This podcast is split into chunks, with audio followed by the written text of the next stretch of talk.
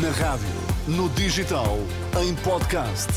Música para sentir, informação para decidir.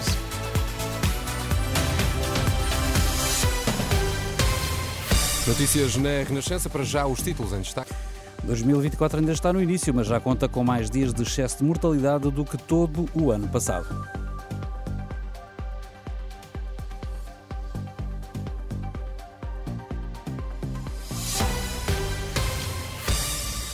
Nos primeiros 18 dias de janeiro morreram mais de 8.600 pessoas, mais 1.850 do que o esperado, isto segundo números do Sistema de Informação dos Certificados eh, de Óbito, analisados pela Renascença. Em comparação com os mesmos dias de 2023, foram registadas mais 1.600 mortes este ano.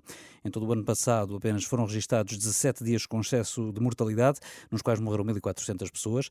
A atual onda de excesso de mortalidade começou na véspera do Natal, dura já há 26 dias consecutivos, nós para ler no site da da Renascença num trabalho do jornalista Diogo Camilo. No plano político, Luís Montenegro diz que é preciso saber a causa desta elevada mortalidade. Sem eh, demagogias, sem eh, irresponsabilidade, o país precisa de perceber porque é que está a morrer tanta gente em Portugal. O país precisa de perceber o que, é que, o que é que está na causa de uma taxa de mortalidade que só encontra paralelo no período mais grave da pandemia que vivemos nos eh, últimos anos. Tem isto a ver com eh, a capacidade do sistema oferecer resposta às necessidades dos utentes? Tem isto a ver com a debilidade que o Serviço Nacional de Saúde hoje apresenta, apesar do reforço de meios financeiros que aconteceu nos últimos anos?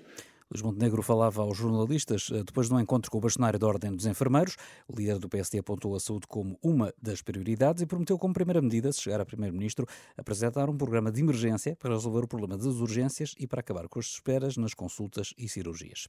A Direção-Geral da Saúde vai rever a circular relativa ao uso de medicamentos opioides fortes na dor crónica não oncológica. Isto no dia em que foi noticiado que já há em Portugal casos de dependência de fentanil.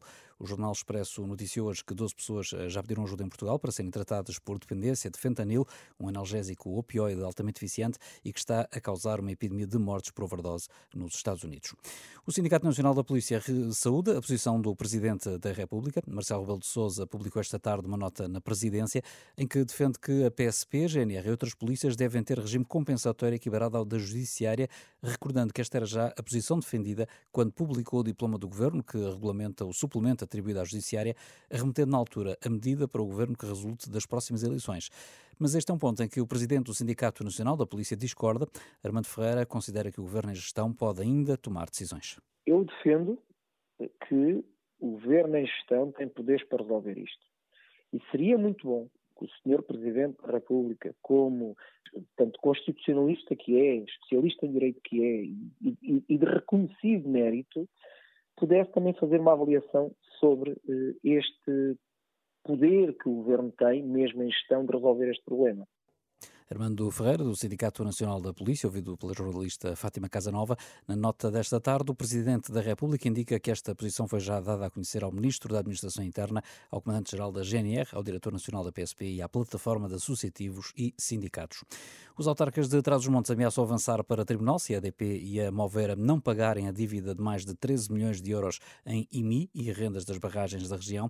Em conferência de imprensa esta tarde, o porta-voz da Associação de Municípios do Baixo Sabor, Eduardo Tavares, garantiu estar a tentar contactar as duas empresas, disse que esta é mesmo a última oportunidade antes da via judicial. Caso persista o silêncio ensurdecedor que temos recebido por parte da EDP e da Movera, pretendemos avançar para um processo judicial para repormos esta tremenda injustiça e a verdade nos nossos territórios. O IMI não é cobrado às barragens desde 2019, porque o Fisco deixou caducar a liquidação deste imposto. Na reunião participaram os autarcas de Macedo Cavaleiros, Mogador, o Alfândega da Fé e Torre de Moncorvo, que de manhã tinham sido recebidos pelo Ministro do Ambiente, um encontro em que Duarte Cordeiro terá garantido fazer tudo ao seu alcance para resolver este problema. Daqui a cerca de 10 minutos arranca o Benfica Boa Vista. Os encarnados tentam não perder terreno face ao líder Sporting, que venceu ontem o Vizela, evitar que o Porto se aproxime, os dragões que recebem amanhã o Moreirense. O relato é já a seguir aqui na Renascença.